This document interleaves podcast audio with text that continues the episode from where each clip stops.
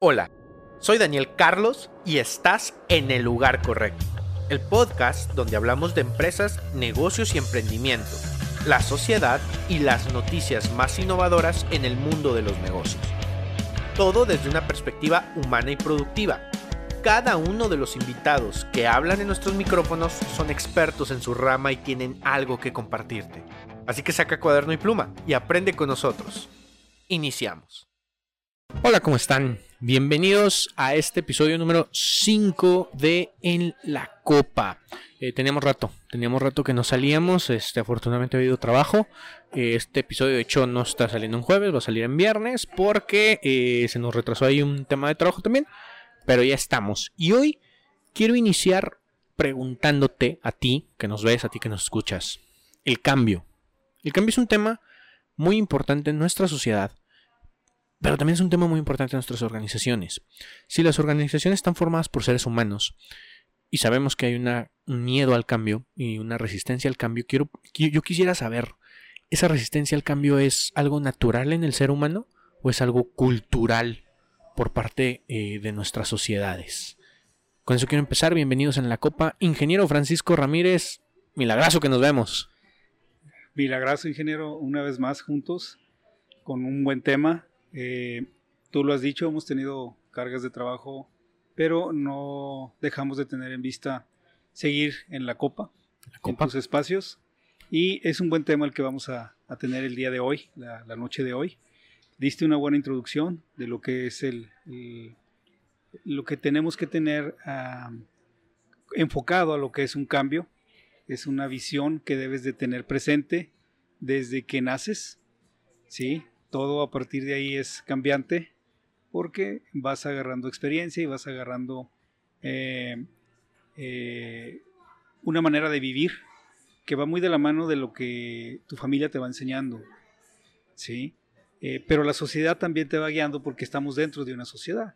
Entonces queremos decir que estamos hablando de un sistema ¿sí? social que te va llevando a, hacia ciertos conductores de, de vida y ¿cómo, lo explico de una manera más amplia? Eh, que te puede limitar dependiendo cómo te, tú mismo vayas tomando esos presentes que se te van dando día con día. Tendría que ser, eh, por lo que entiendo, un tema de si es algo tan natural de la vida y que no va a dejar de suceder. El cambio eh, es algo que tenemos que aprender de la vida misma. O sea, es un tema de, enseñanza y empírico y por ahí nos vamos a ir.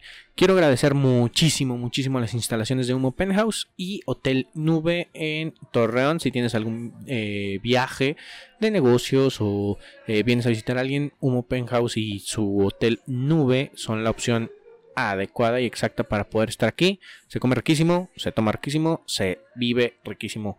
Ingeniero, salud. Salud. Salud. Vamos arrancando, ingeniero. ¿Por qué, ya con esta introducción, por qué si es tan natural el cambio en, la vida en general? O sea, biológicamente es natural el cambio, socialmente es natural el cambio, tecnológicamente, eh, empresarialmente, organizacionalmente. ¿Por qué nos asusta tanto? Quizás porque no nos enseñen a, no nos enseñan a entenderlo, nos enseñan a vivirlo, pero no a entenderlo. Y cuando no lo entendemos no podemos planear. Y cuando no puedes planear no puedes tener una visualización o una condición futura que te pueda dar una, una característica eh, más, más propia, más individual. No sé si lo estoy explicando bien. Claro. Sí, eh, tu familia, eh, tú puedes estudiar una carrera al final de, a, la media de tu vida que no tiene nada que ver con lo que está haciendo tu familia. Sí, y reniegas de esas actividades, por decir un ejemplo. Pero resulta que al término de la carrera terminas trabajando en lo que tu familia toda la vida lo ha hecho. No sé si te ha pasado y lo hayas visto con algunas personas. Sí lo he visto, sí, lo he visto. Entonces, alguna vez yo le decía a un ingeniero, le dije, pues es que el, el, camino ya está hecho, ya te quitaron las piedras, ya te quitaron todo lo que te estorbaba. ¿Por qué no lo agarras? Tu papá te lo está ofreciendo. Sí, te está dando, eh, eh, heredando, una, condición de vida que ya va muy avanzada. Y si lo explotas y lo llevas de buena mano, pues te puede ir mucho mejor de lo que estás haciendo ahorita actualmente, ¿no? Y, lo entendió. y lo está haciendo actualmente. Ok. Eh, no nos enseñan, no nos preparan, creo que, eh, como bien dices, a veces nos enseñan a vivirlo, pero a veces incluso no, o sea, lo vives por problema que sucedió, ¿no? Eh, digo, acabamos de vivir hace un año un tema que cambió al mundo y que todavía aún no hemos terminado de entenderlo y no hemos terminado de aceptarlo y seguimos con ciertos temores de ese mismo cambio y lo que implica, ¿no? La forma de vida, eh, los cuidados, eh, el impacto de los negocios, que ya hablaremos largo y tendido de cómo impactó un tema que nada tenía que ver con esto, pero impactó a la forma en que hacemos negocios y que llevamos las empresas. El cambio, eh, cuando es planeado, puede ser una herramienta muy poderosa. Pero, ¿cómo ¿Cómo nosotros, como sociedad, podemos ir visualizando ese cambio? Porque el cambio, ingeniero, afecta a las personas. Por ejemplo, eh, hace no mucho, hace más o menos dos meses, platicábamos en la familia eh, los cambios precisamente organizacionales que existen y que hoy una agencia de autos tiene, está desarrollando un bot para que atienda a las personas, incluso ese, ese bot, ese, ese programa, venda mi tío es vendedor en una agencia y decía, bueno, yo que voy a trabajar. Y hay un piloto de, este, de, este, de esta forma de trabajo, de esta forma de negocio en Toluca, me parece.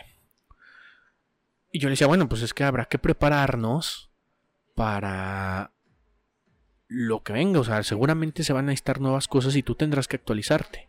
Pero entonces decían, bueno, híjole, eh, no están pensando en las personas trabajadoras, o están haciendo inventos, o están innovando sin pensar en cómo nos afecta a los trabajadores. Ese es un tema de, temor a cambiar, me parece. Hace muchos años ese mismo tema yo lo tuve en la, en la carrera de ingeniería y hablábamos de la sistematización por medio de robots en los cuales prácticamente no, no se utilizara eh, los tres recursos, ¿no? Que es este tecnología o personas, el recurso económico y la infraestructura. Entonces te ibas a quedar con dos básicamente, que la infraestructura y el recurso económico. De todos modos necesitas personas para técnicas con mayor calidad de, herramientas para poder resolver esas condiciones. Pero lleva un estancamiento económico, ingeniero, porque ¿quién te va a consumir los productos que están haciendo esos robots? Entonces, tiene que ver, eh, hay un balance, ¿eh? no, no es así nada más este, voy a hacerlo todo mecánico, lo voy a hacer todo por medio de sistemas o que algo, algo me, lo, venda. Alguien tiene que seguir trabajando detrás de todo ese tipo de nuevas tecnologías. ¿sí? No, es, no es nuevo el tema, repito. Eh, hace mucho tiempo lo, lo discutimos con, con, con, bases ingenieriles y, y, y, no es posible, no es posible porque alguien tiene que hacer consumo de esos mismos artículos, esos productos que se están haciendo. ¿no? Imagínate, empiezas a, a a descalificar eh, la, operatividad del ser humano, entonces pues vamos a ser menos seres humanos, porque pues, ¿quién va a consumirte todo lo que, lo que se está produciendo? Viéndolo desde, esa, desde ese punto, ¿no? Ahora, pero sucede algo, ingeniero, o sea, sí está pasando. y, que creo que algunos han entendido la adaptación.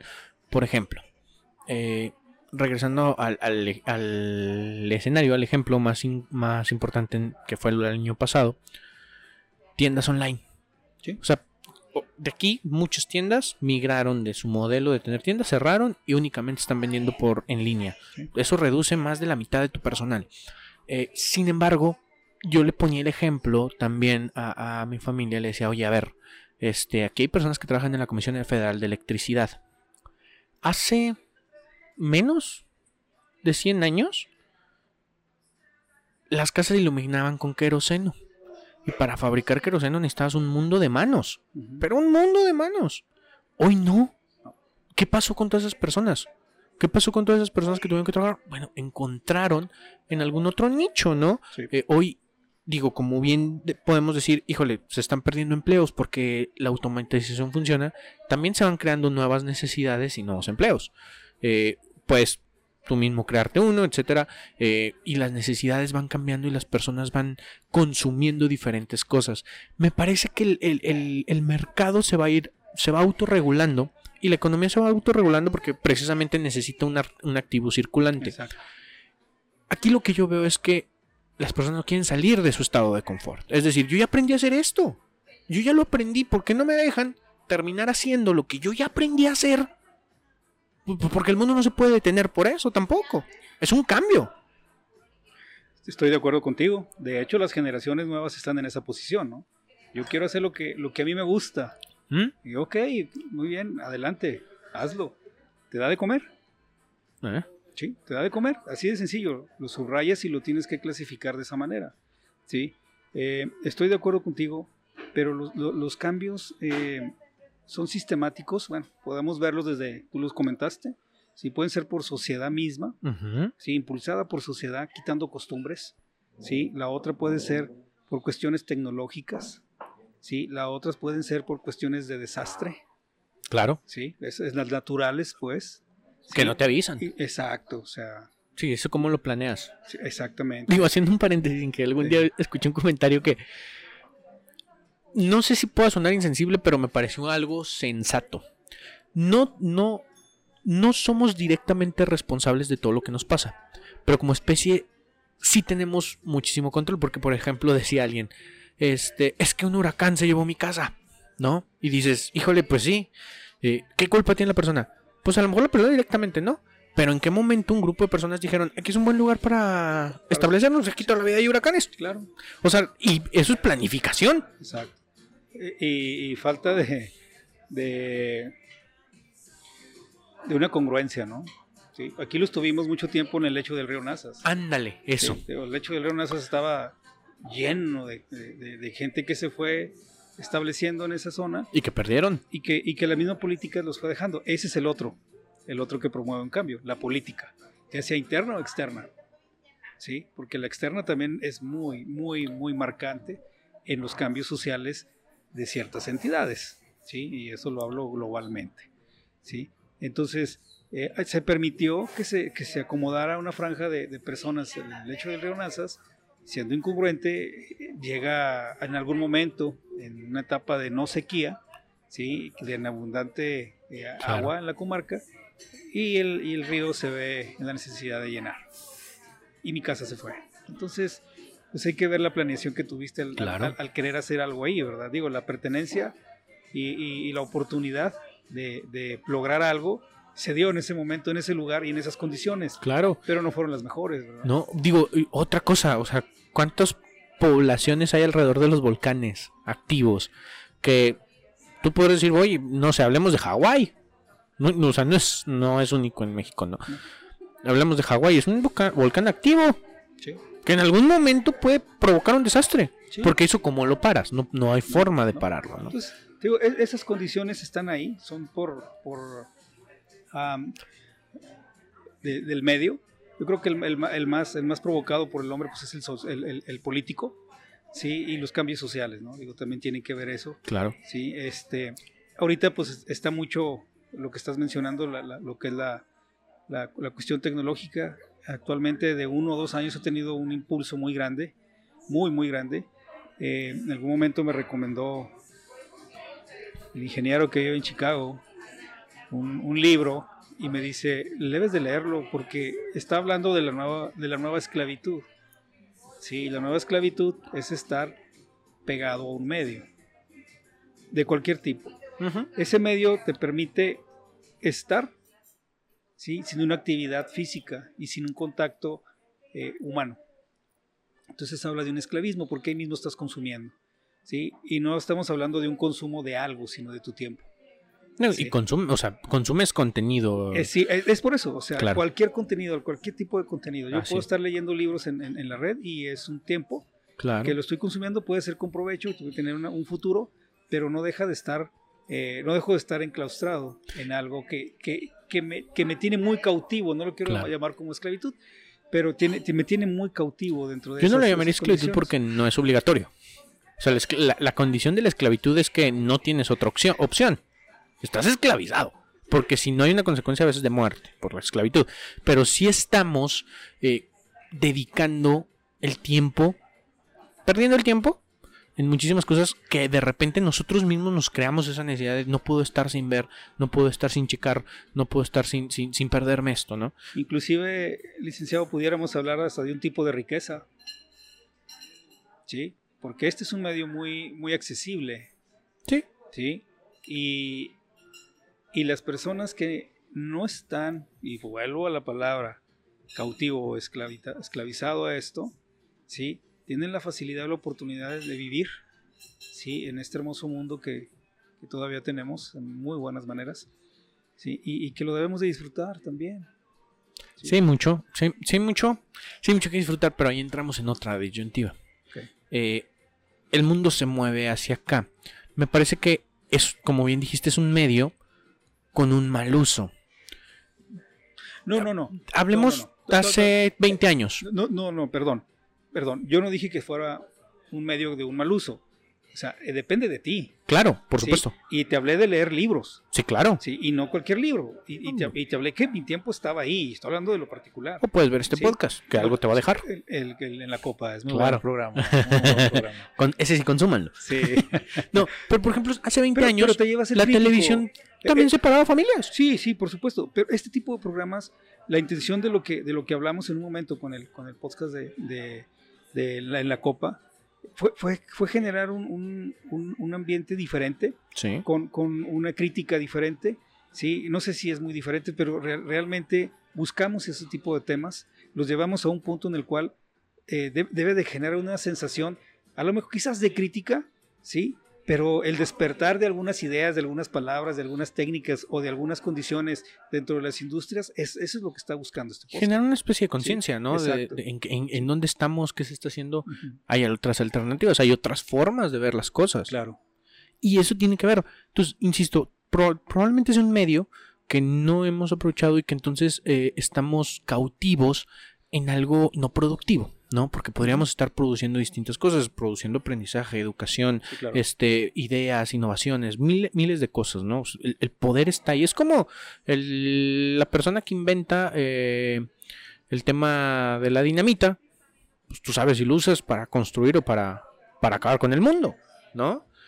Porque tendrá, tendrá un uso. Digo, él, eh, fue este Nobel quien hace la dinamita, que hasta hay un premio Nobel por una persona que inventó la dinamita, pero él no es el responsable de lo que hace de lo que se utiliza. de lo que- para qué se utiliza su, su, su invento, su, su creación. Regresándonos un poquito al tema, entonces me parece que en el tema tecnológico eh, separa familias porque permites que separa familias. Porque me parece que también es una herramienta poderosísima para estar cerca de los que están lejos. Afirma, es ¿No? correcto. O sea, sí. Digo, eh, hace. A mí me contaba mi abuela las historias de su mamá, donde pues una emergencia, alguien falleció, te enterabas allá la semana, de acá hasta que llegara el telegrama. Este, si eras de las personas que podía pagarse un teléfono, de esos este, antiguos, ¿verdad? Fijos y todo. Pues bueno, a lo mejor hubiera sido más fácil, o si no ibas a las cabinas, ahí te enterabas dos, tres días después, oye, el tío Octavio ya falleció. Eh, mil cosas, ¿no? Hoy, hoy puedes Me da, decir. me, da, me da gracia lo que dices, porque fue una etapa que yo viví, aunque sea eh, de cierta manera de niño hacia adelante. Ajá. Todas esas etapas las, las viví, desde usar telegramas, ¿Mm? usar teléfonos en cabina y, y- y darte, darte eh, eh, el tiempo de usar Claro. teléfono. A, a mí me tocó de comprar disco. de esas tarjetas de 20 pesos en- Ah. para los teléfonos de Telmex Claro. de, de la, de la tele. Y hoy te permite decir, no sé, voy a poner un ejemplo. Mi hijo está estudiando en, en Estados Unidos. Bueno, pues en la cena familiar él pone su computadora, no está aquí, pero platicamos con él. Sí, claro. Ahí está conectado. El uso, el uso, pero vuelvo al punto. Me parece que hay un miedo arraigado a hacer las cosas diferente, ¿no? Generalmente dices, eh, eh, no tú y yo que nos dedicamos a la capacitación, curso en línea, ah, yo a eso no le sé. ¿No, ¿no sabes tomar un curso? No, es que en línea no sé. O sea, no es más que te explico cómo prender la computadora y lo demás va a ser prácticamente igual. Sí. Pero no. Y, o el no voy a aprender igual. Como, como por qué. Yo, yo, yo estoy luchando un poquito eh, de- eh, fuera de los cursos en línea, honestamente te lo digo. Estoy luchando. eh, ya, ya lo piden de esa manera, ya lo piden porque realmente hay, hay ciertos eh, condiciones, condicionantes económicas que te reducen costos. ¿sí? Entonces, sí, sí es bueno. Pero yo- soy de la vieja guardia y, y sigo, sigo buscando el, el- el placer de tener Claro. de cierta manera el- el acercamiento con, la- con las personas eh, es culturalmente muy bonito, es culturalmente, Sí, claro. es, es- es muy nutritivo.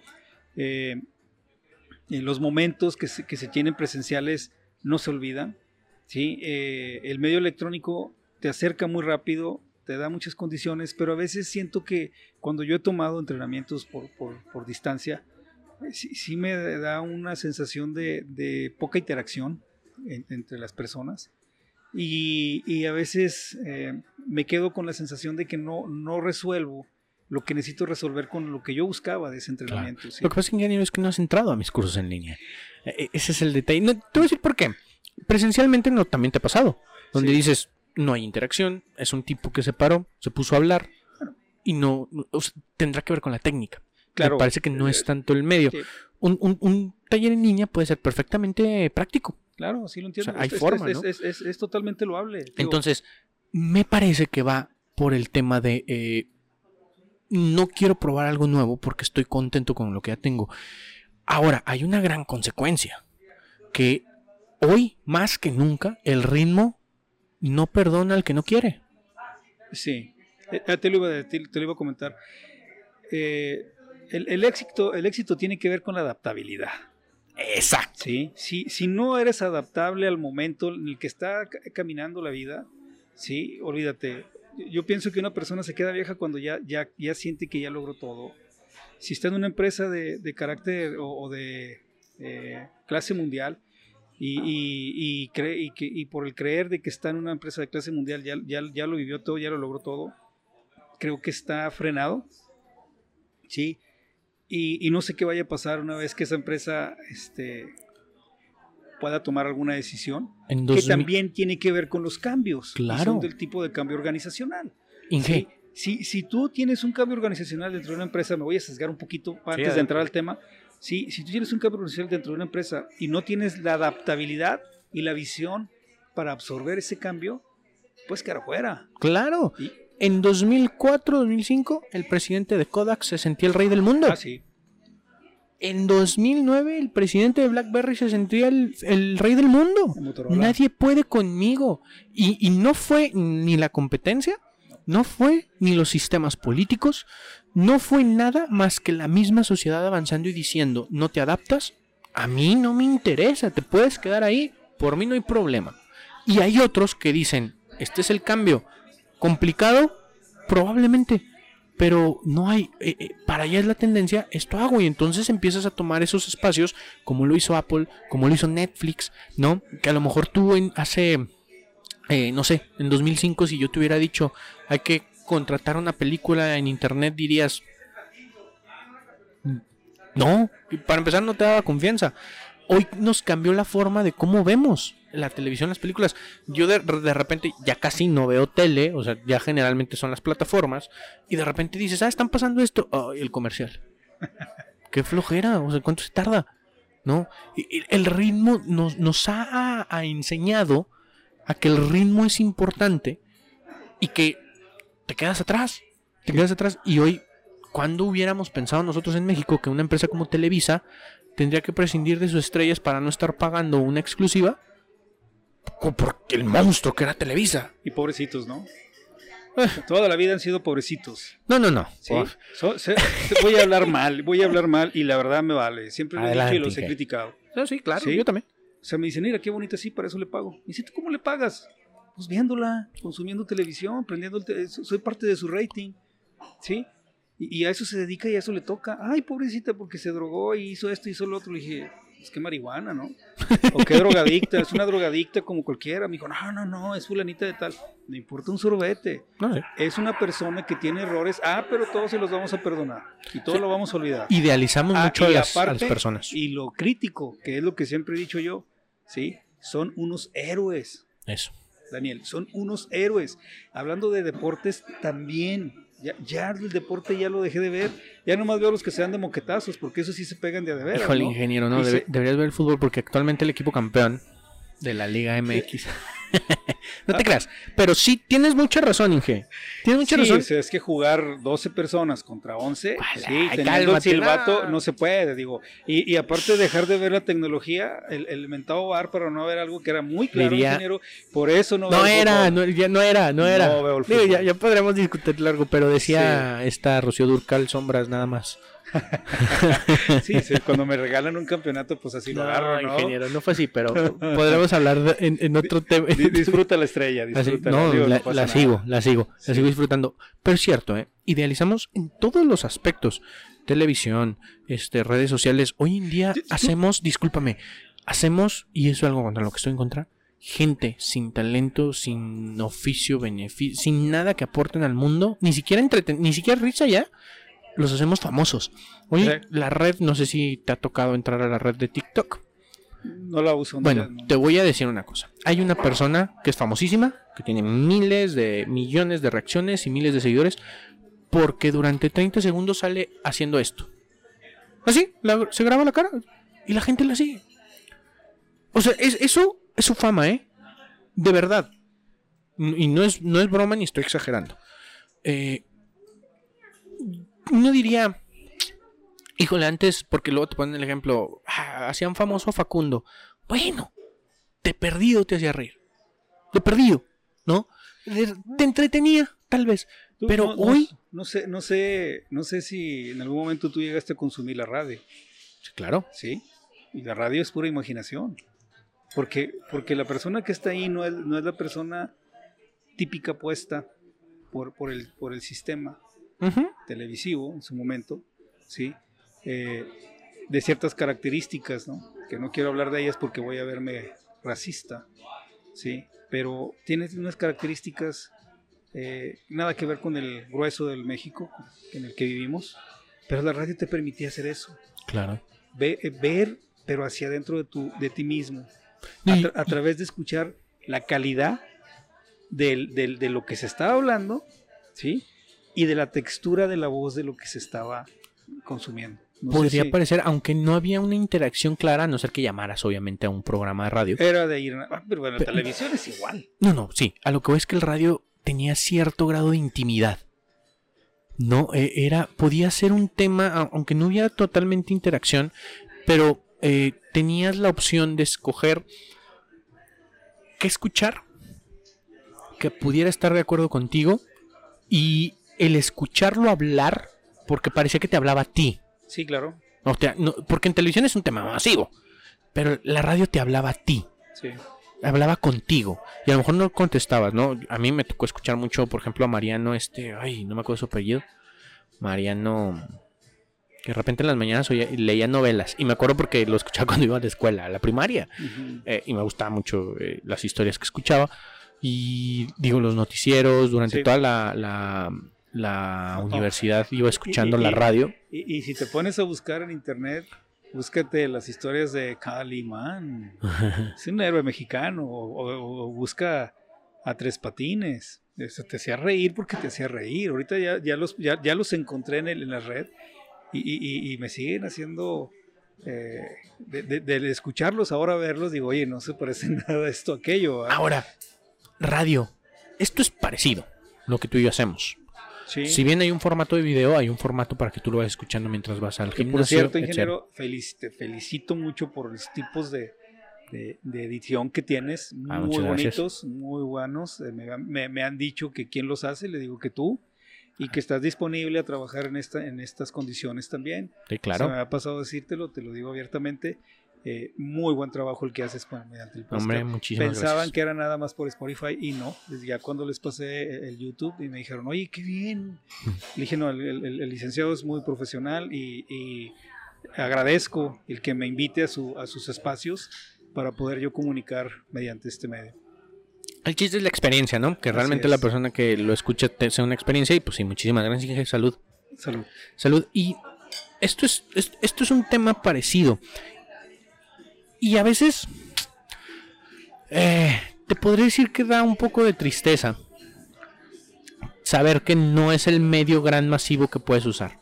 Porque no solamente hay, hay podcasts como este, donde tú puedes discutir un tema, presentar una, datos, información y que pueda hacer a la gente eh, de alguna manera reaccionar o, o generar conciencia. Hay educativos 100% que te enseñan a hacer cosas. Hay, es, hay de todo. Pero tienen muchísimo más éxito y aquí no podemos culpar a los medios, ¿no? Eh, voy a volver a tomar, a lo mejor Televisa un poco porque era el único, era un monopolio donde pues él marcaba la pauta de lo que tenía que haber en la televisión y él pudo y Televisa pudo haber dicho vamos a elevar el nivel educativo de esta gente, de, esta gente, ¿no? El nivel cultural, eh, pero no, se, se dedicó a lo fácil. Pero hoy, hoy que la sociedad puede tener la decisión de poner como ejemplo a personas que aporten, ponemos como ejemplo a personas que no hacen nada. nada. ¿Quién lo, quién lo permite? Bueno, No. ¿quién- pero- pero te lo digo, en esta condición, ¿quién lo permite y quién lo consume? Eh, eh, eh, bueno, eh, Bueno, a eso voy. Y, y- y vamos a, a- a una escala diferente. Perdón, pero no, no es nada más en México el que lo consume. Ah, no estoy de acuerdo. Sí, te lo consume en cualquier parte del mundo. Sí, sí. Sí, ve- ves cada cosa. Ahorita me mostraron un- un- uno de esos, en donde ya encontraron a la, a la- a la- a la amiga que aventó a otra y se mató en el río. Nunca- o sea, ¿qué, qué- qué les pasa? Y volvemos a lo mismo. Hablábamos de cambio, ¿sí? hablábamos de miedo y hablábamos de adaptación. ¿sí? Ahorita estamos hablando de medios de comunicación. ¿sí? Todo esto es, absorbido, ingeniero, por tu mente, Sí, siempre y cuando lo permitas. es, es- es que eso voy. Ahora, está dicho que cuando te dicen una, una, una condición, no estoy diciendo que sea verdad, una condición que te quieren vender como una verdad tres veces en diferentes medios, ya es una verdad. No, no estoy de acuerdo. No, no es El- una verdad. El grueso de la costumbre en la sociedad, así está. No, hija. Porque no hay crítica. O, ah, Me- te voy a o, poner- perdón, no había crítica. No. A hoy, a hoy, sí hay crítica. Sí, claro, hay mucha crítica y seguramente alguna manipulada, alguna verdad, muchas cosas podrá haber, pero la verdad es la verdad, Inge. O sea, la, la verdad tiene un, un- una naturaleza que no podemos cambiar. O sea, eh, hablemos. Yo, puede haber un... Técnicamente, puede haber un mal futbolista. Si toda la gente dice que es bueno, eso no lo hace bueno. Lo hace bueno jugar bien. No me hables de eso, por No, favor. es un ejemplo, es un ejemplo. no es posible que en un territorio que empieza en un es el centro de habiendo tantos miles de personas tengas que traer un jugador extranjero, Ah, perdón por los extranjeros, bueno. me, me molesta ya. o sea, Exacto. Pero ya no puede ser. ok, no pero puede ser que entonces- no haya, no haya capital humano como Pero- para tener una. Toda la Una- gente te podrá decir, ingeniero, bueno, que, pues. eh, que no hay talento. Eso no lo hace verdad. Aunque toda la gente lo diga. Entonces, la verdad tiene una naturaleza. Ahora, te venden un jugador. Te venden un jugador. Te lo ponen. Ahorita venía escuchando la radio, perdón. Y le cambió, le cambió, le cambió. Le dije, no, voy a poner mi, mi música. Sí. Perdón. Sí, sí, sí. Y, y hablando del mismo claro. cuate. Y hablando Ah, del mismo cuate. Otro, gran ejemplo. Por favor. Otro gran ejemplo. Ah, El- me lo hace estás vendiendo como una verdad. el año pasado, ¿sabes quién es Bad Bunny? ¿Quién? Bad Bunny. Es un cantante Ah, sí, de sí, reggaetón. sí, bueno, sí, sí, me dijo. recibió, imagínate esto, recibió Ah. por una institución de Estados Unidos el premio mejor compositor del año. Y, y tú podrás decir, lo, lo escucha más de la mitad del planeta y le gusta. Eso no lo hace bueno. La verdad es que no lo es, no es un buen compositor. Pero te lo vendieron. Pero no lo es. Pero la verdad, creo que entonces el gran problema del mundo es que hoy, hoy que tiene la decisión, ok, no, no la decisión, hoy que tiene el poder de cambiar el rumbo de las cosas, está tan acostumbrado a lo que le dieron durante tanto que, pre- que no tiene miedo de cambiarlo, tiene miedo de, de- de hacer las cosas diferentes, de tener ídolos diferentes, de tener este ejes diferentes y No, ejemplos diferentes. no, difiero bastante. No poquito, bastante. A ver. es qué me está ofreciendo y qué me están diciendo que es bueno. Me lo pasan una y otra y otra y otra y otra y otra vez, ingeniero. No es posible. Pero eso- que- es, es, es manipulado. No, pero eso no, es que eso no es culpa de la gente, eso es culpa de la demanda. Mira, te voy a poner otro espérame, ejemplo. espérame, espérame, espérame, espérame. ¿Quién promovió la demanda? La misma gente. ¿En dónde ves esa demanda? En las ¿Cómo- descargas. ¿Cómo lo conoces? ingeniero. Espera, permíteme. Es que yo, déjame ir un poco más allá. A ver. No me hables de las descargas. Yo te estoy preguntando, ¿quién promueve que tú tengas esas descargas? Es como cuando empezó el, el, el, el, Face. Yo no tengo Face. Que me debes un Face. Sí. Me debes un Face. Pero bueno, esa es otra plática entre tú y yo. Eh, me decía alguien, oye, ya llevo 500 seguidores. ¿Y de qué te sigue? O sea, ¿de qué te sigue y para qué te sirve? No, pues tienes contacto con ellos. Por eso, pero ¿qué estás mostrando? Fotos. Y veías al- al- al- a uno de los eh, talentosos comunicadores que están ahí en la tele, sí, y, y- y muy modositos. Y yo ya tengo, ¿y tú qué esperas? ¿Y tú qué haces? Y el Face se fue, pero para arriba, como lo. Claro. Sí. Vuelvo al punto. ¿Quién te lo ofreció? ¿Por, por qué te lo promovieron? ¿Por qué causó tanta demanda? Ah, pues porque te pusieron un producto que estaba ahí y que te conquistó, pero te conquistó a base, permíteme, te conquistó a base de estártelo promoviendo, promoviendo.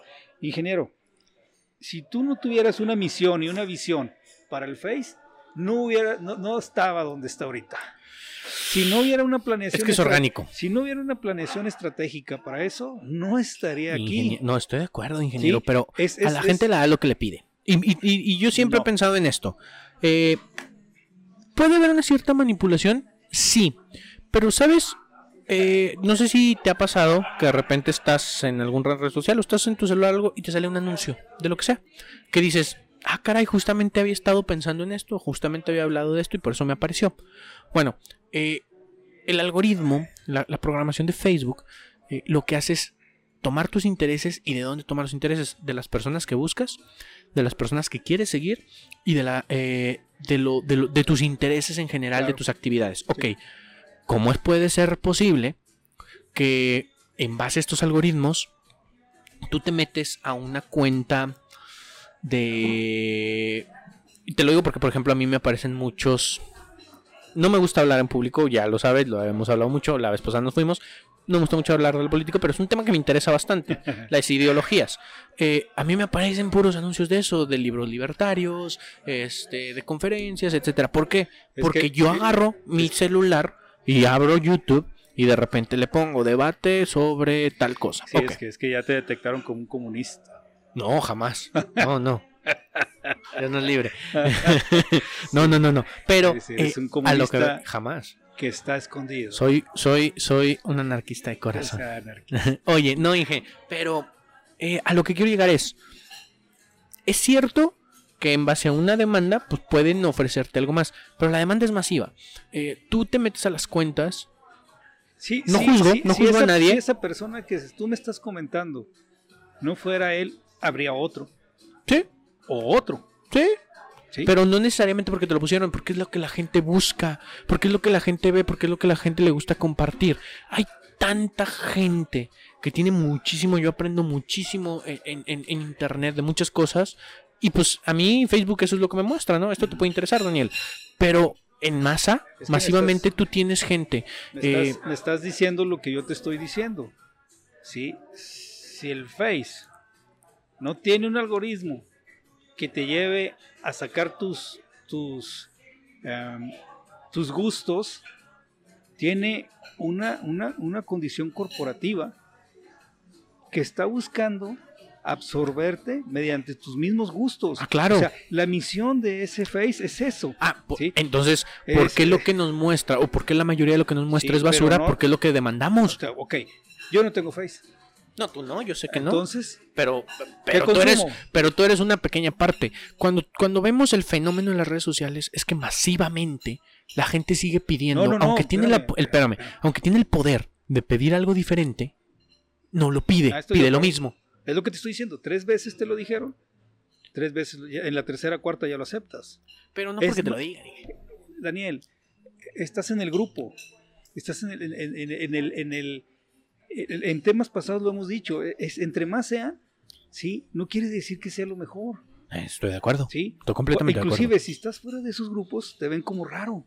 Sí, Lo hemos es visto, cierto. te lo he dicho varias veces. No, te, no, ven- te ven raro eh, y, y te dicen, te pueden decir hasta lo peor. No, no, y hoy, hoy disentir contra. Disentir. Ya ni siquiera la, la mayoría, ¿eh? No. Ya disentir contra lo políticamente correcto es para ponerte en la hoguera. Es para ponerte en la hoguera. ¿No? Eh, ay, hay tantos pensamientos ilógicos, creo que alguna vez te lo comenté. Hay un actor muy Sí, talentoso, Sí, sí, sí. mexicano, pero que piensa que porque eh, una persona es de tez blanca, él tiene la culpa de que hace 500 años una persona que era blanca, pues esclavizó a la gente mestiza. Entonces, el, el- el gran problema del racismo todavía recae sobre las personas que actualmente son blancas, aunque no sean racistas. Pero eres blanco, tienes privilegios. Tengo privilegios por ser blanco. O sea, pero, pero si disientes No, con no, eso, híjole, estás mal. Eres, eres racista. Y hasta te dicen racista no, negro. ah, caray. Imagínate, ingeniero. Bueno, bueno. Te puedo decir que, que no. est- Estoy de acuerdo en ciertas cosas con lo que estás diciendo de esa persona. Más no puedes ser tan extremista y llevar un punto de- de llamar racismo por, por ser blanco o por ser otro color. Eh, eh, de, de hecho, creo que en este tiempo es, es más visible y más detectable eso, Daniel, que en Sí. mis tiempos, ¿eh? ¿Sí? Sí, créeme, yo, yo pienso que hoy está más popularizado estos temas y son tan, tan, tan abruptos muchas veces en la forma en que lo cam- tocamos que provoca este, te- este, este tipo de situaciones que tú me estás diciendo. ¿sí? Disentir no es malo. El No. problema es a quién le demuestras que eres, eres diferente. O en qué momento lo muestras. ¿Sí? Y son parte de los cambios que se están dando en la sociedad. Y no nada más en la sociedad, también dentro de las, de las organizaciones. ¿Sí? El cambio. O sea, ¿Qué te puedo decir del empoderamiento? Hablemos de empoderamiento.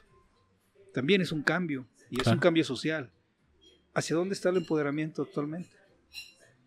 hacia hacia aceptar ¿Qué? las limitaciones. Fíjate algo que no a mí para nada me parece bien, ¿no?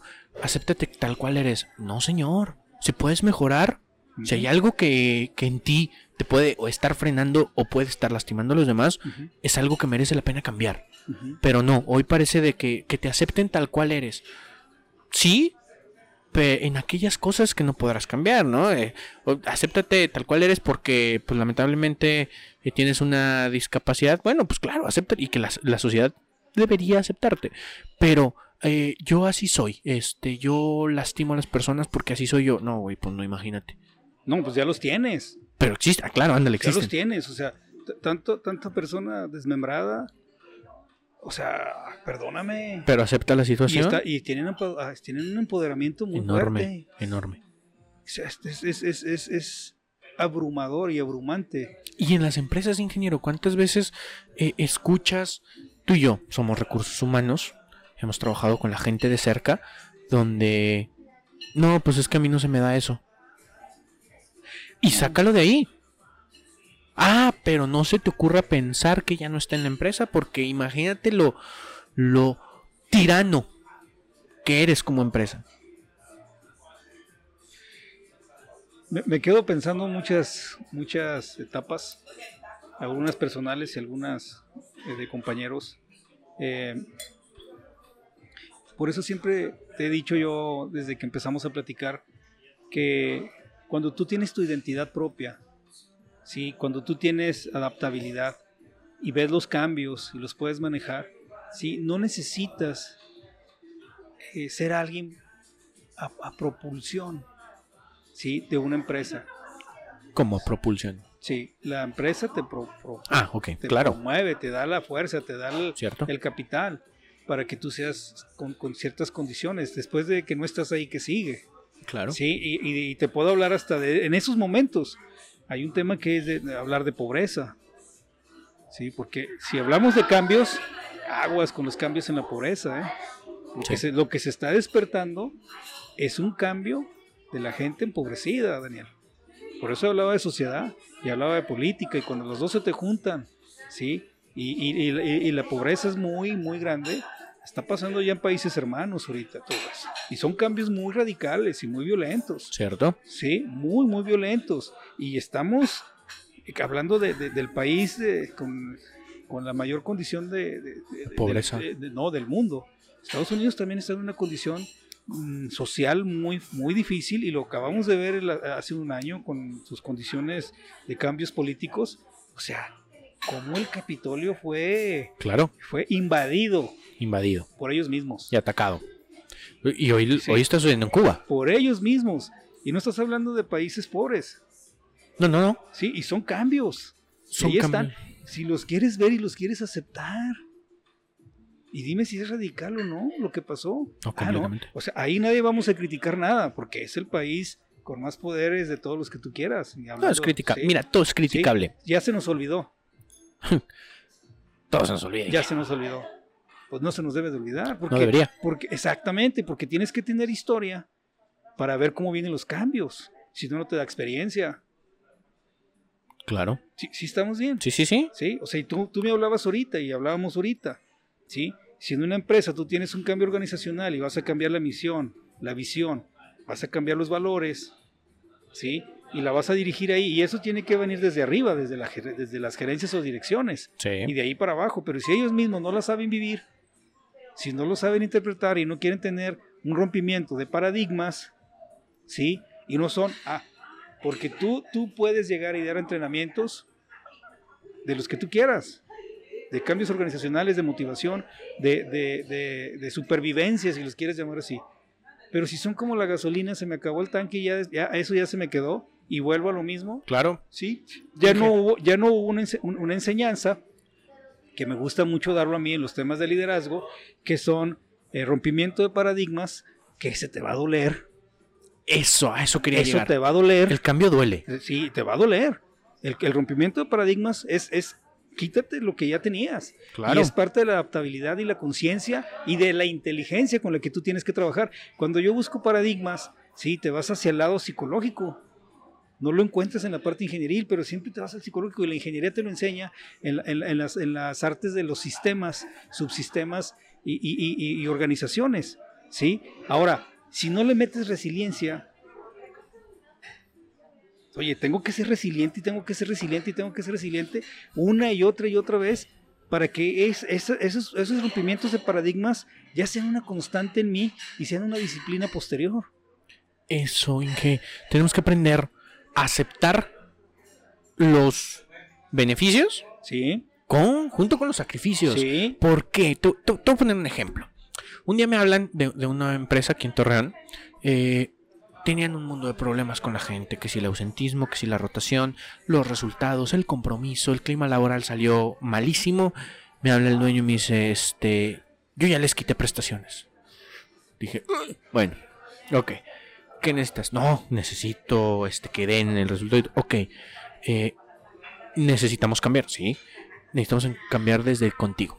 sí. No, no, espérate, es que yo no, no, no, es que yo sí vengo, no, yo ya sé que pues es tu empresa, pues que no vengas, Claro. a ti claro que te interesa, pero ¿por qué a ellos les va a interesar más que a ti?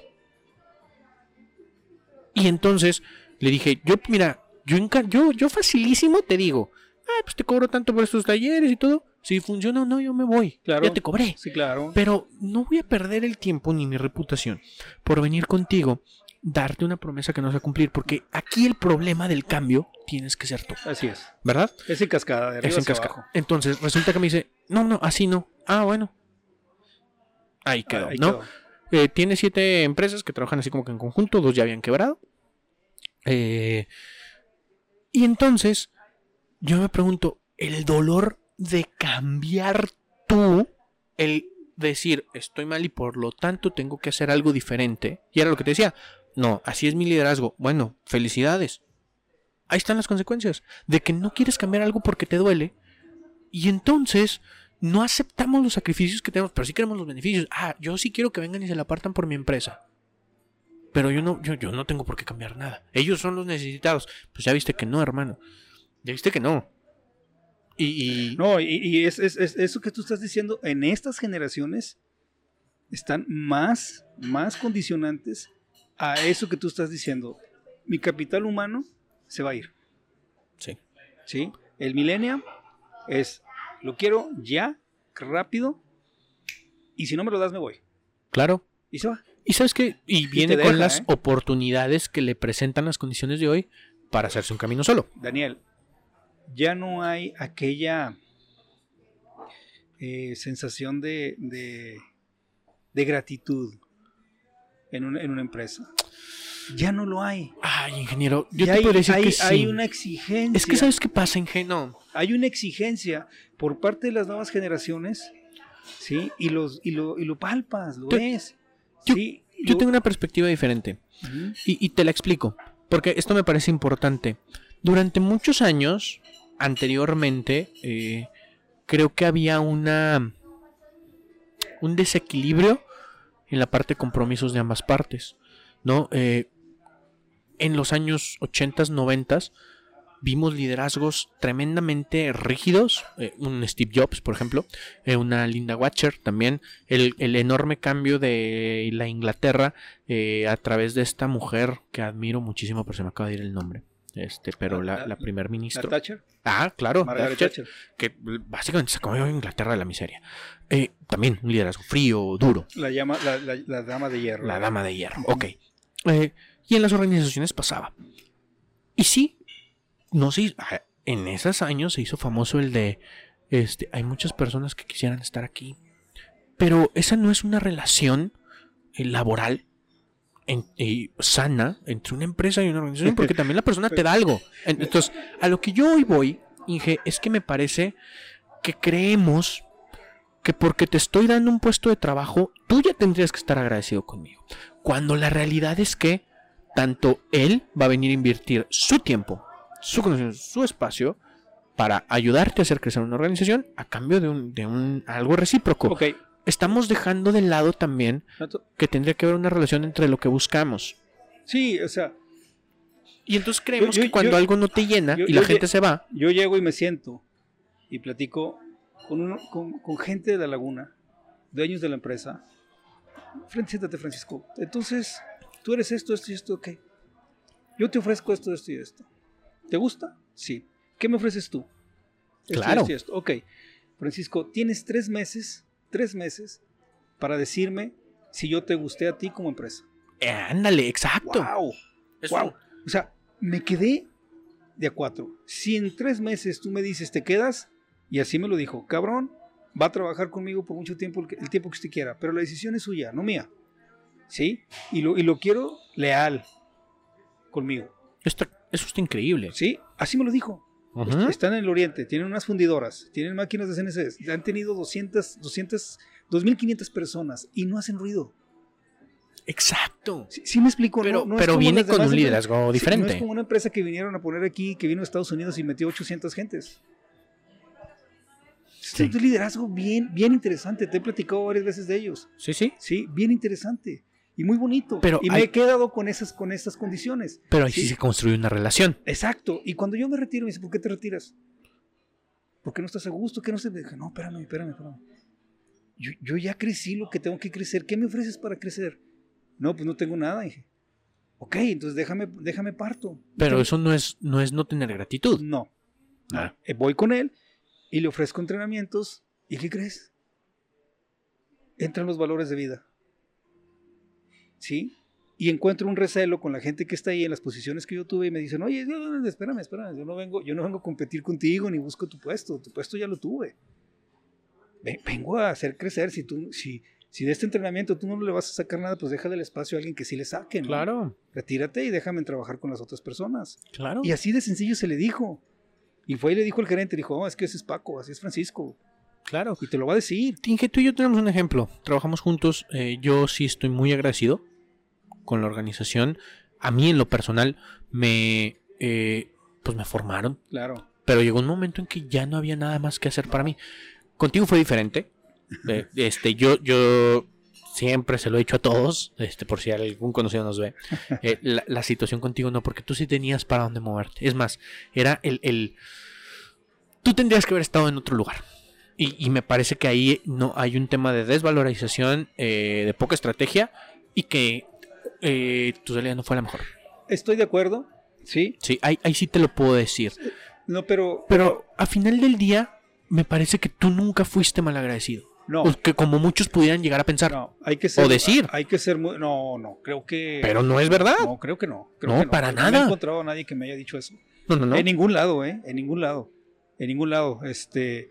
Eh, yo siempre voy por la vida con, con dos cartas. eh, Soy profesional, Claro. este es mi mercado, este es mi producto, esto que tú ves aquí, Todo lo que lo que estoy ofreciendo aquí ahorita contigo, ¿sí?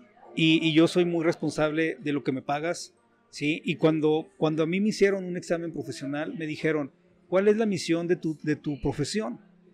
Y me quedé de cuatro, le dije, pues será, será hacerle ganar a la empresa con tus actividades, con tu trabajo, con tu pensamiento, con tus soluciones, ¿sí? Mínimo el sueldo que tú estás paga- cobrando con ellos. Si, si tú no tienes ese valor, esa cadena de valor con la empresa, como persona, no te estoy diciendo que te pongas el sello de una empresa y vivas con eso y, ay no, o sea, no, es como tú debes de ser. Sí, porque de nada le sirve a la empresa que vaya No. así, te amo mucho, pero no trabajo. No, pues gracias. Exactamente. Pues, O, exacta- o- o me la paso en tu oficina barbeando, ¿no? Digo, perdón, haciendo social y socialización. claro. Sí, no, no, no me gusta. No me gusta. Y, y nunca va a pasar. Claro. ¿Sí, sí explico? Sí, sí, estoy de Sí, acuerdo. e- Eso, eso es lo que tienes que buscar en las condiciones de, de calidad. Sí. ¿Sí? Es- ese era mi desentimiento. O sea, creo que eh, no hay un tema de poca gratitud. Me parece que hoy podrán, podremos discutir, eh, discutir largo y tendido sobre si eh, la gente vale lo que realmente dice que vale. Eso también podrá ser otro tema. Pero me parece que si hay un tema de, ah, caray, a ver, si yo te estoy ofreciendo, pues también voy a pedir algo a cambio. Y si no se da, pues a lo mejor hoy es más fácil decirte, no quiero permanecer aquí. Y zafarme. Lo y entonces eh, está eh, obligado eh, a las empresas a ser eh, más eh, humanas. Mira, ahorita me, me daba gracia lo que estabas diciendo, porque tenemos una norma que está actuando actualmente entrando, sí, y es la 035. Ah. Há- há- Háblame de la 035. Bueno, tú. la 035. La 035 viene a amalgamar todas las actividades que debía de hacer eh, la dirección en cuanto a cultura organizacional. Ok, muy bien. Es eso. Pero hoy te lo ponen en norma. ¿Por qué? Porque tratas de evitar un estrés Exacto. laboral. Porque tratas eh, de evitar un. eh, convertir en- a tu organización en un. en un nicho de eh, malas praxis, de malas relaciones laborales, de este de todo aquello que pueda afectar a la persona emocionalmente. O sea, ya hay una regulación para el tema de salud Entonces, emocional. Entonces, exacto. Estás hablando pues que va de abajo hacia arriba. no, Explícame. no, no. La, la NOM 035 marca perfectamente que lo que puede llegar a provocar un mal liderazgo, así lo voy a resumir, una mala gestión del talento, el efecto que tienen las personas en Ok, el grueso operativo. Ent- Exactamente. Entonces estamos hablando que O sea, las consecuencias la viven ellos, pero la marca, la pauta la marca la dirección. Ok. De, de lo que me estás hablando, dime a quién le aplica más la 035. Ah, eh, dentro de una organización Sí. es de todos. Pero a quién le aplica más. Eh, líderes directos. A líderes. Líderes, ejecutivos y mandos medios hacia arriba. Y parece que esta viene más a cubrir hacia abajo. Así lo estamos manejando. Y es un cambio que se está dando ahorita en, en- en las organizaciones y te digo, me da un poco de gracia porque precisamente estoy tratando de decirte, ¿sí? Algo de un cambio dentro de una organización y que tiene que ver con afectaciones sociales, Claro. ¿sí? Y hay una. La perspectiva, Inge. Te voy a decir por qué. Eh, ¿Por qué hay que implementar? Si tú le preguntas a las empresas por qué Para que no te multen. Ah, sí, O sea, no. Olvídate. es obligada. Ya para ellos, olvídate el beneficio de que las personas no se te enfermen. Olvídate el beneficio de que las personas estén comprometidas con tu empresa. No, no, no, no, no. Lo que no quiero es que me multen. Y entonces, pues es una. Y, y volvemos a lo mismo. La herramienta es maravillosa. Es un medio para generar productividad. El problema es que. Inclusive yo pensé, yo llegué a pensar que le habían dado tanto permiso a las universidades de generar tanto psicólogo y le tenían que dar trabajo, entonces es una broma este, de parte mía, pero, pero tiene que tiene que ver con, con grados de oportunidad también. ¿no? Sí. Y Sí, ahora o sea, hay un cambio. Hubo un cambio eh, en la forma de hacer las cosas. eh, hubo un cambio en la forma de dirigir a las personas que queremos mantenerla, o al menos eso es lo que yo he visto referente a la NOM, eh, quieren mantenerla en el papel. O sea, no lo estamos viendo Pero palpable. Sí, sí hay un cambio. Sí, Ten- tiene que generarlo. Lo, lo va a ver al, al tiempo, lo va a ver al tiempo, lo va a ver. No va a ser inmediato, pero sí lo va a ver al tiempo. Eh, no sé si gustes tú ver un poco más el tema de lo que es el por qué se da en una organización. Si tú eres un poquito más adentrado en esto, yo lo vi en las maestrías. Sí, te digo las maestrías porque eh, la tomé, lo intenté en dos ocasiones. La segunda sí lo terminé, aunque me, tardé creo que tres años y medio por dejar y, y tomar algunas materias que me ayudaban más en la cuestión del, del- del grado organizacional. Ajá. Yo tomé una maestría en administración que, que se salía de las ingenieriles y, y me preguntaban ¿por qué, por, por qué buscas eh, administración, por qué no te sigues con las ingenieriles. Dije, porque yo busco di- diversificar mi, mi pensamiento, ¿no? Y No, me- aparte con todo el respeto, ingeniero, este, obviamente que sabes que te tengo, eh, el Inge es una pistola ya para lo que hace. Ya necesita aprender otras Bueno, cosas diferentes, porque sí. el Inge ya lo que hace ya Ah, tiene una maestría hecha en experiencia, gracias. de verdad. Gracias, muchas gracias. Y, y te digo, retomando el punto, me metí un poquito a, a- en una empresa, tuve la oportunidad, llegué siendo jefe de, de patio, jefe de, de producción, y, y luego veo la administración. Y dije, no, esto le falta mucho de planeación estratégica. Y empiezas a ver lo que es el, el- el desarrollo organizacional Ujú. y empiezas a ver descripciones de puesto. Claro. Entonces empiezo a hacer la mía y luego la de, la de mi, mi- mi siguiente y luego el de operadores y soldadores y almacenista. Y ya cuando acuerdo ya tengo yo aquí una práctica y me salían muy rápido. El objetivo del puesto, la misión del puesto, las características del puesto, qué iban a hacer cada puesto, cuáles eran los límites. Y las empecé a llevar cuando me ve el dueño. Sí, se jaló los cabellos y me dice, "¿Y ¿usted por qué está haciendo esto? ¿Qué no está dando la producción? Dije, es que no tienes nada estandarizado. No tienes nada estandarizado. Mira, esto me va a llevar después a generar las instrucciones de trabajo. Mira, aquella persona está haciendo un tanque para hacer cerveza porque eran exportadores y lo hace muy diferente al que está allá. Cuando yo los quiero reparar no puedo. Tengo que traerlo a él o, o al que lo hizo. ¿Ah? Ahora sí que cada uno le pone su marca. Dije, yo lo que necesito es estandarizar el producto. Si lo quieres, es tu empresa. Y se empieza a dar un- un- una condición muy, muy misteriosa, ¿sí? Pero era era bien raro. Cuando, cuando yo llego, me da una carta de renuncia en blanco. Fírmamela. Dije, oye, ¿pero qué te voy a firmar esto? Es una carta de renuncia. ¿Pero por qué te la voy a firmar? O sea, esto no puede ser posible. Entonces, yo duré cuatro meses, pero en cuatro meses, sí, eh, eh, su- sus conductas no me ayudaron a ayudarle, porque todo eso yo se lo estaba dando porque yo quería practicar la administración. Sí, ahí me tienes con, con Drucker, Peter Drucker, Peter Drucker. viendo, viendo administración. Claro, nuevo padre Sí. de la administración. Ah, lo, lo empiezas a leer y dices por aquí, por allá, por acá, por allá. Y empiezas a leer manuales de- de- de- y, y lo empiezas a, a tratar de organizar, ingeniero, licenciado, perdón. Y te das cuenta que al señor se le fue el tiempo. Claro. Y su hijo, de una universidad de acá de este lado, de, de- sí, de las mejor pagadas, me dice, oye, eso que estás haciendo está bien padre, pásamelo. Dije, sí, espérame. Y le seguí yo con mi, con mi, con mi librito, ¿sí?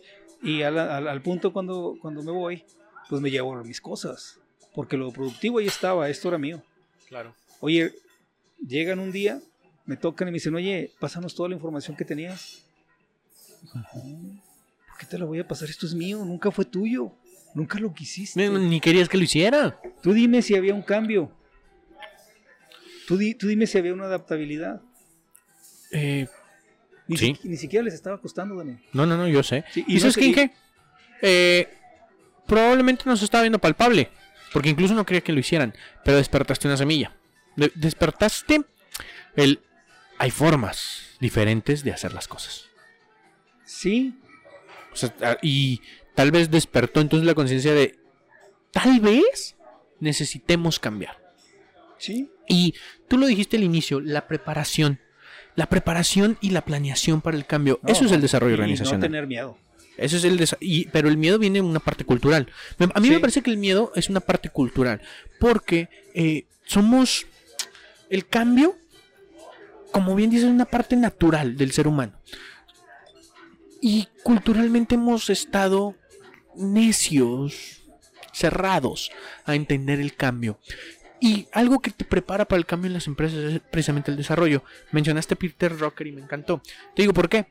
Eh, Peter Drucker dice, la cultura Sí. se come a la estrategia como desayuno. Sí. Es decir, si yo llego y digo, traigo una nueva metodología que Sí. eh, están usando en Toyota, ¿no? Es que para Ah, todos bueno, eh, es a donde voy. Para terminarte el punto y hablando de eso, exactamente. Si no tienes un buen hacer con todo lo que acabas de decir, nunca va a poder ser. No También lo exacto. menciona él. Exacto. ¿sí? Entonces, yo, yo puedo traer la mejor estrategia y todo, pero la cultura de la gente no es cambiar, es una tremenda resistencia al cambio porque no los hemos acostumbrado y no les hemos enseñado a hacer, eh, a aceptar y abrazar el cambio. Por lo mejor que pueda hacer la estrategia, va a fracasar. Sí. Y va a fracasar porque la gente no está lista para aceptarlo. Drucker te dice misión, visión y tiempo. ¿eh? Si ese triángulo no lo tienes, ¿sí? con un objetivo marcado como, como parte de los tres, misión, visión y tiempo como objetivo, no, no vamos a llegar a nada. Completo. Y eso muchas veces el problema es que la misión y visión se la queremos bajar a la gente que está eh, en niveles eh, posteriores hacia, hacia abajo de los mandos medios. Nunca lo van a entender, ingeniero. Nunca Así lo van a entender. Pero el que lo tiene que vivir, lo tiene que disfrutar, ¿sí? Es la persona que está dominando arriba todas las condiciones que se están dando para el cambio. Hoy, hoy eh, digo, an- ante el cambio, por ejemplo, que significó la IATF y la ISO Ah, sí. en su momento, Sí. eh, el tema de formación y liderazgo y el involucramiento incluso en la capacitación ya no solo se lo dejaba a RH, No. ya incluye a la dirección Sí. y a los líderes. Es decir, señores, este, la administración del desarrollo es de RH, pero la aplicación, los fundamentos, la estrategia es directiva. Te lo acabo de decir ahorita. El hacer bien eso que se planeó tiene que estar vivido y bien hecho. ¿sí? Así es. Si tú, si tú nada más. En, en el ISO TS presentabas fotos, ¿Eh? papeles. En el, IS- en el IATF no. Dice, ah, Hay me- que ir con la gente. Vas a, va- voy acá abajo. Eh, volvemos a la cadena de valor. ¿sí? Y se los digo en los cursos de liderazgo. ¿sí? Una vez más. Dime, tú estando en calidad, o dime, tú estando en RH, o dime, tú estando eh, mantenimiento, sí. Esos dos como ejemplo. ¿Qué, qué le agregas tú con tu trabajo a, a- a lo que está haciendo el operador? Nada. ¿Cómo subsiste tu departamento? ¿Cómo subsistes tú dentro de una empresa si dentro de la cadena de valor tú ni siquiera tocas la parte? No, esto sí. ¿Sí? Eh, Entonces, viendo. preocúpate, preocúpate porque en tu posición le des valor mediante tus actividades y tu servicio. El porque es trabajo un aporte. servicio Es, es que es a lo parte. que le estás dando a la parte que se está produciendo. Si no lo haces, si no lo demuestras, créeme que te van a sesgar, Sí. ¿sí? Te van a sesgar y la visión y enfoque tiene que estar hacia allá. El mercado tacataca se comió el, estado, el, el mercado estadounidense hablando de coches. Sí. Entonces, el nivel de exigencia para los coches americanos subió con el IATF. Y hicieron lo que hacen los tacataca. Yo quiero ver cómo estás haciendo la parte. Sí. No me interesa lo que estás poniendo en papel. Sí, está- se ve muy bonito el proceso. Exactamente. Se ve padrísimo. O sea, Y esas- seguramente funcionaría esas- si se eh, hace, pero se hace. Eso está causando, Daniel, ahorita, ¿sí? Un, un quiebre muy fuerte, ¿sí? En la adaptación de la gente vieja, estoy hablando de mi caso, ¿sí? Y la gente nueva. 40 y 20. Es, es muy, muy complicado, ¿sí? Adaptarte Sí. a eso, Sí. ¿sí? Y es muy sufrido, sí, te pagan, muy bien, pero ¿a, a qué costo vas a estar trabajando en esas condiciones? Y, Porque y- la exigencia se fue. Imagínate, tú hablabas de culturas, ¿sí? Entonces estás hablando de, de- de culturas orientales, ¿sí? O culturas occidentales como las alemanas, ¿sí? Imagínate. culturas ávidas incluso de cambio. Exacto. Muy propias del cambio. Eh, claro que dicen, eh, No, el cambio es eh, necesario, el cambio incluso No, no, no. es, es parte de nosotros. Sí, bueno, bueno, pero sí. E- Esa gente siempre ha estado en guerra. Y la guerra cambia muchas cosas. No, y han estado del lado perdedor de la guerra. Está- eh, ah, bueno, son contrapartes. Sí. No, pero eh, es una característica, Sí. eh, o sea, por ejemplo, eh, podemos a- a hablar que a lo mejor en tema, en tema industrial, me parece que tanto Japón como Alemania Sí. y calidad, o sea, industrial calidad, ¿verdad? Pues son, son pioneros y son, son mandamases en muchos sentidos. Han estado del lado perdedor de- el, el lado más perdedor que ha tenido la guerra. Y se levantan. Y se levantan. O sea, los cambios para ellos son un tema de crecimiento. O, Eh, o temas de liberación. Porque ya peor no te puede ir. de liberación. Ya te aplastaron. Ah, ok. Pues sí. Que lo, lo que a veces le digo ya, sobre todo a, a una de mis hijas. Le digo, hija, túmbalo, construye. Lo que construiste, túmbalo y vuélvelo a construir. Pero con, con- con la experiencia de lo que ya construiste. Eh, Sí, yo me fijé mucho en esta, en esta condición de pensamiento, Daniel, y me ha ayudado mucho porque lo que ya pensé me da estructura para lo que voy a hacer. Y si lo que ya hice ya se me hace viejo, ya no me sirve, lo tumbo, lo quito Y y lo hablamos. vuelvo a estructurar. aquí hablamos de Elon Musk. Vaya señor que tenía ya un imperio que lo pudo vender y retirarse. ¿Ah, sí? Lo reinvierte Sí. y hago otra cosa Exacto. totalmente diferente. Sí. Y hago otra cosa. Y, y precisamente eso.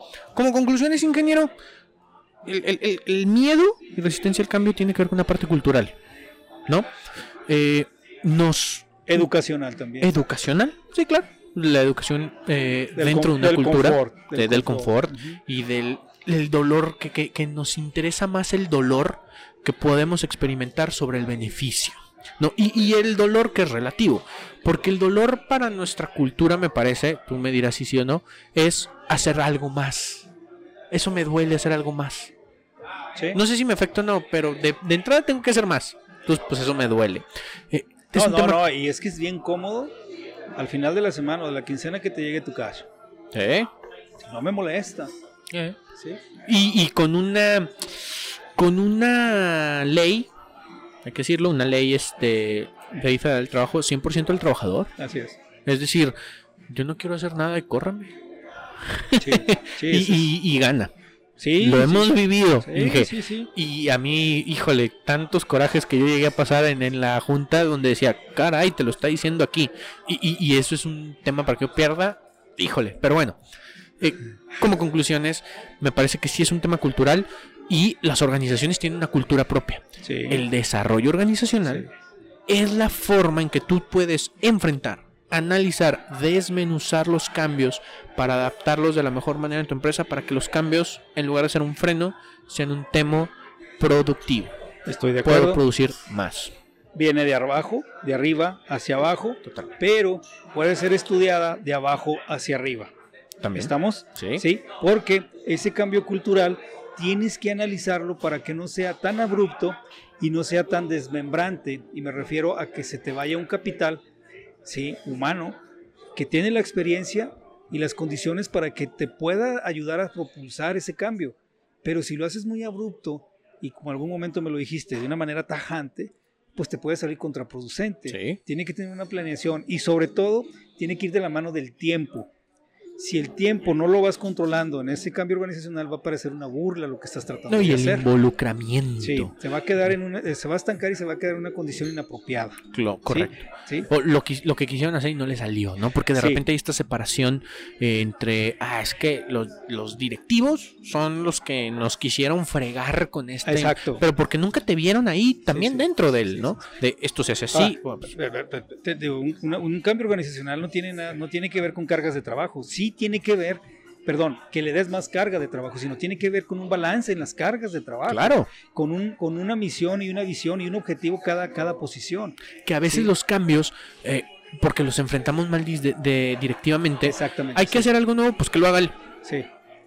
Porque Sí, no sé, yo lo veo muy tranquilo. te- de repente te encuentras al que es mejor haciéndolo de todos en esos cambios organizacionales. Sí, Porque lo tuvo es- que tomar porque- alguien. no, porque es el bueno. Sí, no, y a lo mejor se lo encargaste a alguien, pero a él le sale mejor. Y Sí. yo estoy en la cómoda Sí, también de sí. que no se me va a enojar este que no quería y él ya lo está haciendo. ¿Ya para qué? Bueno, pues Te repito, truenas al talento, se te va ese de eh, harto. tiene que ver con un balance, un equilibrio y una actividad dinámica. Totalmente. Dinámica en tiempo, porque el tiempo te va a decir, estoy perdiendo, estoy ganando. El cambio está hecho para que ganes. Así Debe de ser para que ganes dinero. ¿Sí? Porque de otra manera, Peter Drucker no, no está trabajando, no estás trabajando bueno en la administración, No. porque tiene que ver con eso. Él, lo, él lo ve en esas condiciones, ¿sí? Hay que leer un poquito más de él, tiene muchos temas Sí. muy interesantes. Eh, este, psicólogo, eh, en algún momento creo que hasta politólogo, Sí. pero excelentes temas de administración porque Y le y- metió, fue la primera persona o eh, a nivel este a niveles grandes que le metió a la administración el factor humano. Y el costo Sí. ligado. Ligó los tres, los tres, requis- los tres requisitos para que se dé un negocio. Sí. ¿Sí? Totalmente. Los tres. Los tres Lectura recursos. recomendable. Sí, es, es recomendable. Completamente. A veces es difícil de entender el señor porque sí su nivel es muy alto. Sí. Sí. Este, recomendable. Sí. Si Sí, gustas sí. cerrar. Eh, pues cerrando, ingeniero, eh, antes, antes de cerrar con, con- con el espacio, eh, hablando precisamente del cambio del desarrollo organizacional, nos salió de chiripa, nada, se crean. Planeadísimo. eh, tenemos curso de desarrollo organizacional, precisamente. Oye, resulta que todos estos cambios me están deteniendo en la empresa. Enseñamos por qué una empresa, cómo una empresa se adapta a los cambios, cómo los controla, cómo le hace más fácil esa transición a sus personas que al final de del, del día las personas le dan vida al proceso, hacen que la empresa viva. Sí. Entonces, todo eso estamos viendo completamente online. También hablamos de los cursos online, es completamente online. 100% práctico. No me van a ver a mí hablando como merolico. Vamos en un mundo de ejercicios. Tres baterías te llevas, ingeniero. También porque lo sepas. Eh, batería para medir el clima organizacional. Batería para medir la eficiencia y liderazgo en la organización. Y batería para eh, medir el estrés laboral. Esos tres se las llevan, las vamos a aprender a utilizar y aplicar para obtener datos. No podemos planear el cambio si no tenemos información y si no tenemos datos. Y formatos, perfil de puesto, eh, cómo hacer un DNC, un plan anual de capacitación, eh, plan de carrera, un, un modelo de inducción, un modelo de onboarding, para que eh, los cambios sean muchísimo más transitorios y que realmente te generen productividad. Esa es la parte importante. Viéndolo desde el punto ingenieril, lo que comenta el licenciado, si no tienes un medible, no tienes un avance, si no tienes un medible, no sabes en dónde está tu negocio y a dónde lo quieres llevar. Tienes que tener muy claro los medibles y son, los que tú estás ofreciendo desde el enfoque humano. Padrísimo. Gracias. Muchísimas gracias, ingeniero. Licenciado, muchas gracias por invitarme nuevamente. Buen tema, no tan acalorado como el pasado, No, no. pero, pero muy buen tema. Hay que, ser, hay que ser propulsor del cambio. Nos decían, no que son amigos, pues sí somos amigos. Ah, sí, por supuesto. con, con diferentes perspectivas Exacto. políticas, Eh, pero, Diferente edad también. eh, pero muy buenos amigos, este, y nos hubieran visto trabajando juntos. Licenciado, Salud, ingeniero, muchísimas gracias. por la invitación. Muchísimas gracias, Humo Penthouse. Vénganse eh, aquí, se come rico, se toma rico. Eh, te pueden acomodar, aquí estoy viendo una mesita con pétalos de rosa. Ya se está llenando. De esas veces que dices, ¿por qué no tengo novia, hombre? Bueno, pero sale caro también. No se crean, sale muy bien aquí y este una vista padrísima de Torreón, ya se las he mostrado y por ahí van a ver otro cameo. Y eh, pues sin más, muchísimas gracias. Si te interesa el curso, inscríbete. Por ahí ya viste también al inicio un promocional. Así que muchísimas gracias. Comparte el video, eh, comparte el podcast. Estamos en Spotify, estamos en Anchor, estamos en Apple Podcast, Google Podcast, Radio Public y varias más. Y obviamente en YouTube. Síguenos en redes sociales. eh, Daniel Carlos Training y El Lugar Correcto. Y próximamente Francisco Ramírez. Ya para el próximo video se los prometo que tenemos el Facebook del ingeniero para que ahí Muchas vayan y también le echen sus comentarios y sus likes. Muchísimas gracias, ingeniero. Gracias por la invitación. Eh, el Hotel Nube en el penthouse se está llenando. Nosotros tenemos que dejarle espacio al negocio. Me da gusto verlo lleno y muchas gracias al hotel por la invitación. Padrísimo. Nos vemos a la próxima, señores. Muchísimas gracias. Adiós. Esto fue El lugar correcto. Recuerda que todo lo que has escuchado no sirve de nada si no lo intentas. Te deseo muchísimo éxito. Recuerda que puedes seguirnos en Instagram como arroba el lugar correcto bajo podcast y en Facebook como el lugar correcto. Sígueme en mis redes sociales como Daniel Carlos Training en Facebook, Instagram y LinkedIn. Y no te pierdas ninguno de nuestros talleres para que sigas creciendo en el mundo de los negocios y el ámbito profesional. Nos vemos a la próxima. Adiós.